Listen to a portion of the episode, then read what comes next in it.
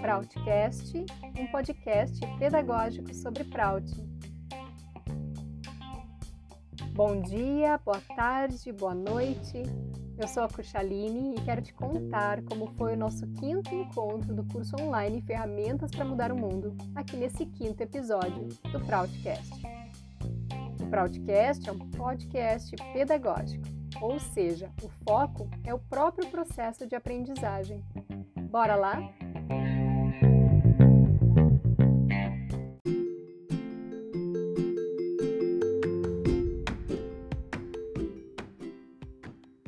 do quinto encontro, ocorrido no dia 19 de fevereiro de 2022, foi a importância da ética e do serviço desinteressado para mudar o mundo. Falamos dos princípios éticos considerados universais, os yamas e niyamas, e aprendemos a realizar a entrevista individual como uma importante ferramenta para firmarmos parcerias para as nossas ações. A coordenação das atividades ficou a cargo da Bianca, na gestão do tempo, o Fábio e a relatoria com a Luciane. O encontro teve início com um momento muito especial de compartilhamento de entusiasmo. Já ouviu falar? Já experimentou? Então experimente iniciar qualquer encontro ou reunião propondo que quem estiver com você, inclusive você, compartilhe as coisas boas vividas desde o último encontro esta é uma forma linda de elevar a vibração e promover integração, empatia e alegria.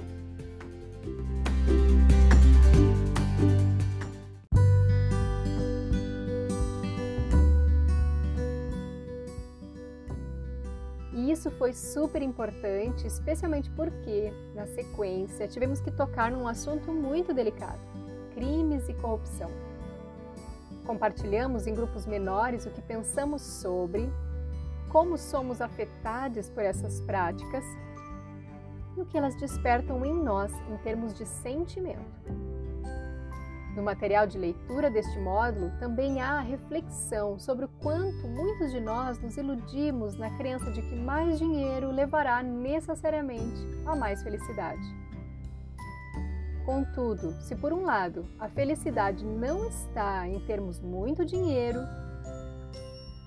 por outro lado, para o bom e justo convívio social, o que sim é condição para sermos felizes, é fundamental que tenhamos responsabilidade social e limitemos o nosso egoísmo.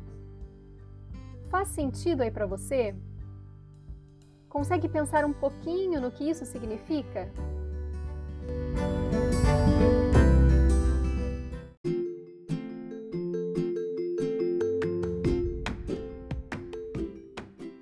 Reconhecidos estes objetos do nosso estudo, o crime e a corrupção, neste mergulho nas nossas experiências e sentimentos, exercitamos construir consensos em grupo sobre perguntas supostamente simples, mas que em alguns casos podem ser bastante polêmicas.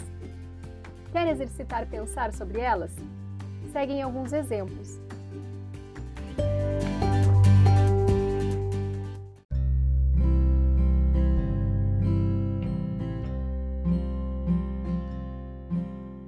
Certo matar pessoas? É certo matar animais? Se alguém te faz mal, é certo se vingar? É certo mentir se isso vai ajudar outra pessoa? É certo subornar? É certo roubar para ajudar outra pessoa? É certo aceitar um presente se ele foi roubado? É certo ganhar o máximo de dinheiro possível? É certo gastar muito dinheiro para dar uma grande festa? É certo assistir pornografia? É certo ganhar dinheiro fazendo pornografia? É certo ganhar dinheiro vendendo álcool e cigarros?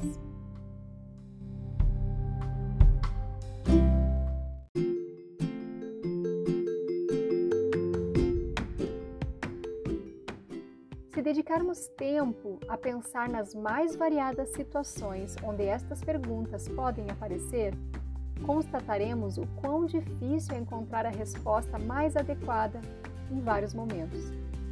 Ou seja, nem sempre é fácil fazer o certo. Isso se chama dilema ou dilema ético. Você já pensou nos dilemas que você vive atualmente ou já viveu? E quais os dilemas que sua comunidade, sua família, seu país vivem?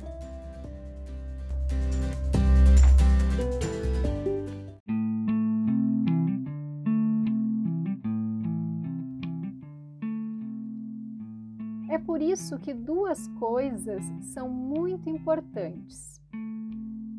Princípios basilares nos quais nos apoiaremos para refletir a cada nova situação e uma prática consistente e efetiva de autocuidado, autoconhecimento e autoaprimoramento.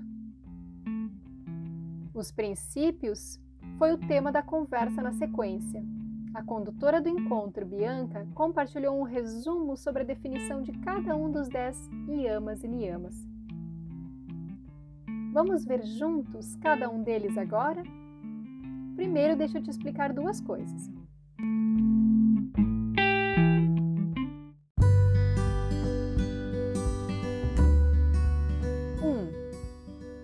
Estes princípios existem para que possamos fugir de regras absolutas e dogmáticas que desconsideram o caso concreto.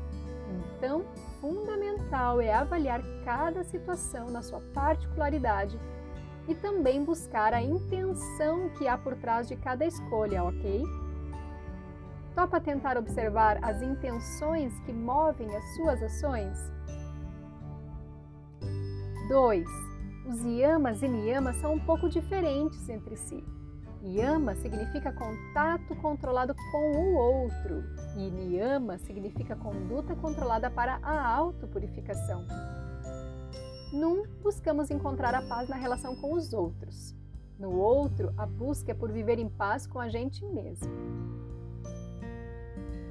Bom, vamos a eles?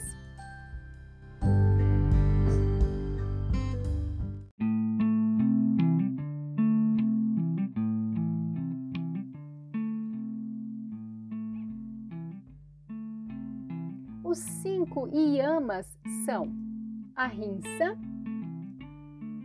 Satya, Asteya, Brahmacharya e Aparigraha. Ahimsa. Evitar cometer dano injusto a qualquer outro ser por pensamento, palavra ou ação.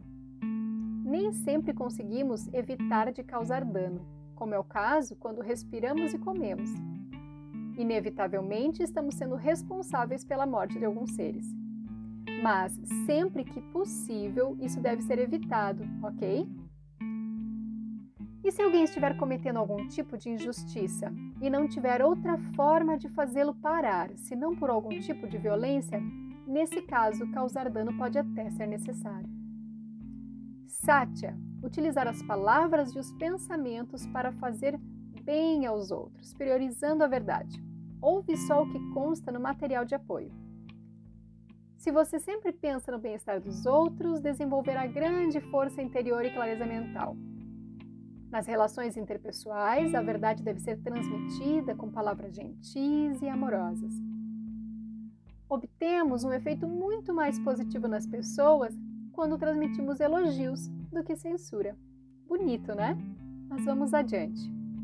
Asteia não pegar o que é dos outros, nem privá-los do que é deles por direito. Brahmacharya, se relacionar com todos os seres, vendo neles uma manifestação da consciência suprema, ou seja, buscar ver todos os seres humanos, mesmo aqueles de quem não gostamos muito, todos os animais e demais seres, como sendo tão divinos, dignos de evolução e buscadores da felicidade, quanto nós. Aparigraha. Viver de forma simples com o necessário e suficiente ao seu bem-estar. O que for excedente a isso pode ser doado à caridade. Você já parou para pensar quantas coisas você possui e que fazem nenhuma ou pouca diferença na sua vida, mas que faria muita diferença na vida de quem tem muito pouco? Vamos desapegar e ajudar a atender as necessidades dos outros? Experimente e quem sabe se sentirá mais leve e ainda por cima suas coisas ficarão mais fáceis de organizar e limpar, hein?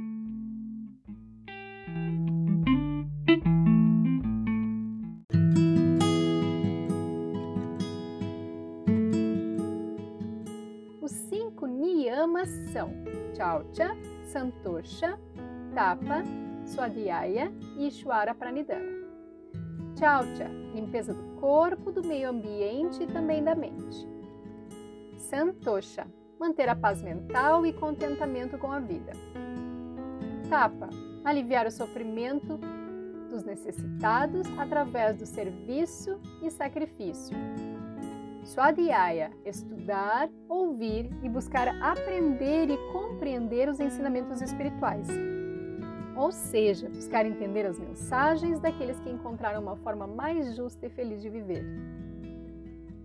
Ishwara Pranidhana reconhecer a consciência cósmica como nossa meta e o que verdadeiramente somos, e portanto devemos buscar realizar. Uau, quanta coisa, hein? Por acaso você percebeu que algum desses, alguns desses princípios éticos talvez jamais seriam considerados por nós como fazendo parte da ética? E que o sacrifício para ajudar os outros é um princípio para encontrar a paz comigo mesmo?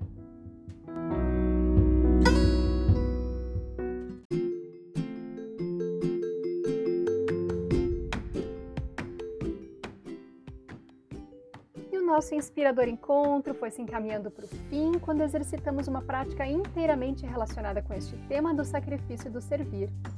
Afinal, muitas vezes queremos servir, mas estamos sozinhos com tanta coisa para fazer. Ao mesmo tempo, certamente há inúmeras outras pessoas com este mesmo impulso e vontade que igualmente se sentem perdidas. A entrevista individual é uma importante ferramenta para a gente poder avaliar pessoas que têm potencial de estar junto daquilo que você está querendo realizar. Nesse exercício, fizemos perguntas uns aos outros conforme a orientação do material de apoio.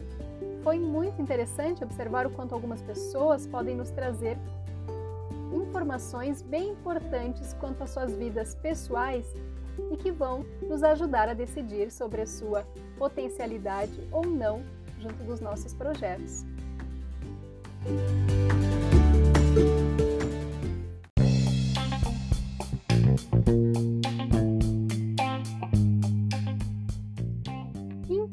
Pessoal, concluímos assim a metade do nosso curso.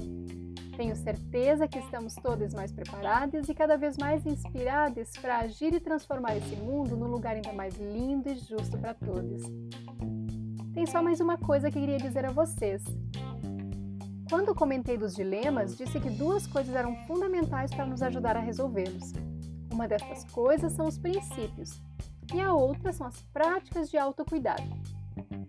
Mas e por que será que o autocuidado me ajuda a ser ético? Hum, digamos que somos, somos muito mais complexos do que imaginamos.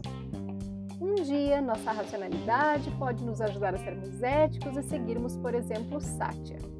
Mas no outro dia, uma dor de cabeça ou mesmo um estresse por algo que aconteceu pode nos levar a não conseguirmos ter tanta clareza. Entendeu? Então, aproveitamos para lembrar lá daquela prática de meditação que realizamos no segundo módulo. Diga aí, você tem meditado regularmente?